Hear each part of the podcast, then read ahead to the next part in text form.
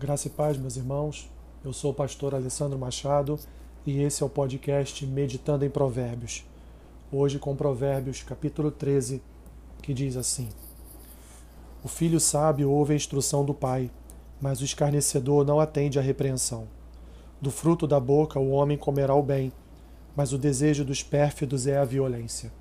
O que guarda a boca conserva a sua alma, mas o que muito abre os lábios a si mesmo se arruína. O preguiçoso deseja e nada tem, mas a alma dos diligentes se farta.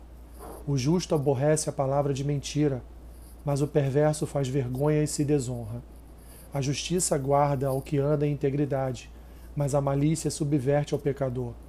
Uns se dizem ricos, sem terem nada, outros se dizem pobres, sendo muito ricos. Com as suas riquezas se resgata o homem, mas ao pobre não ocorre ameaça. A luz dos justos brilha intensamente, mas a lâmpada dos perversos se apagará. Da soberba só resulta contenda, mas com os que se aconselham se acha sabedoria. Os bens que facilmente se ganham, esses diminuem, mas o que ajunta a força do trabalho terá aumento. A esperança que se adia faz adoecer o coração, mas o desejo cumprido é árvore de vida.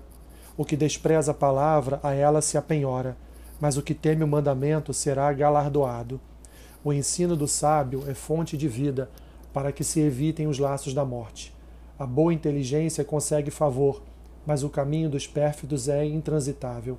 Todo prudente procede com conhecimento, mas o insensato espraia sua loucura. O mau mensageiro se precipita no mal, mas o embaixador fiel é medicina.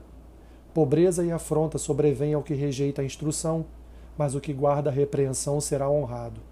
O desejo que se cumpre agrada a alma, mas apartar-se do mal é abominável para os insensatos.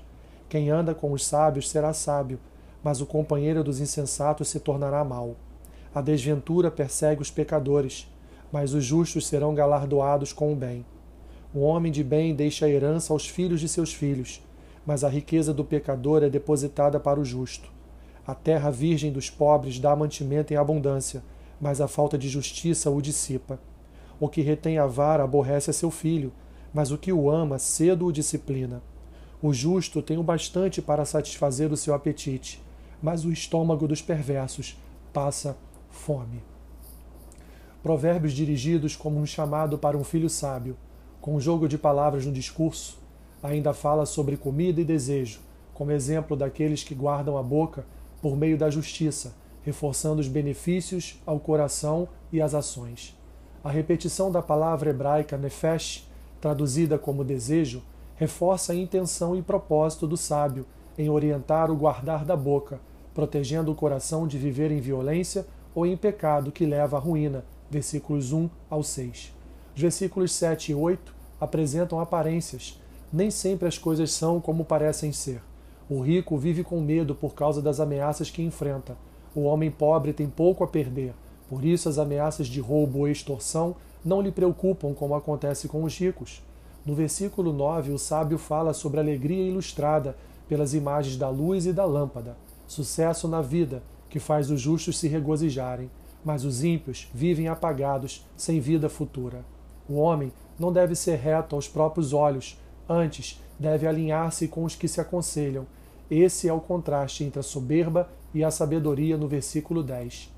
O trabalho esforçado, paciente e cuidadoso aumenta a riqueza ao longo do tempo, ao contrário daquele que recebe a riqueza, mas não sabe administrá-la, e essa vem a diminuir.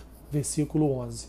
Nos versículos 12 a 21, mais contrastes entre as ações dos justos e dos perversos, como fonte de ensino para a vida. Nos versículos 22 a 25, por fim, o sábio ensina o cuidado com os filhos, no prover da herança, e, no, e na disciplina moral, buscando os pais a justiça através da fé, de que o justo sempre terá o bastante para satisfazer o seu apetite. Aplicação de Provérbios. Mais uma relação de provérbios contrastantes que demonstram o caminho que o filho sábio deve seguir segundo a instrução do seu pai sábio. Que Deus te abençoe rica e abundantemente. Amém.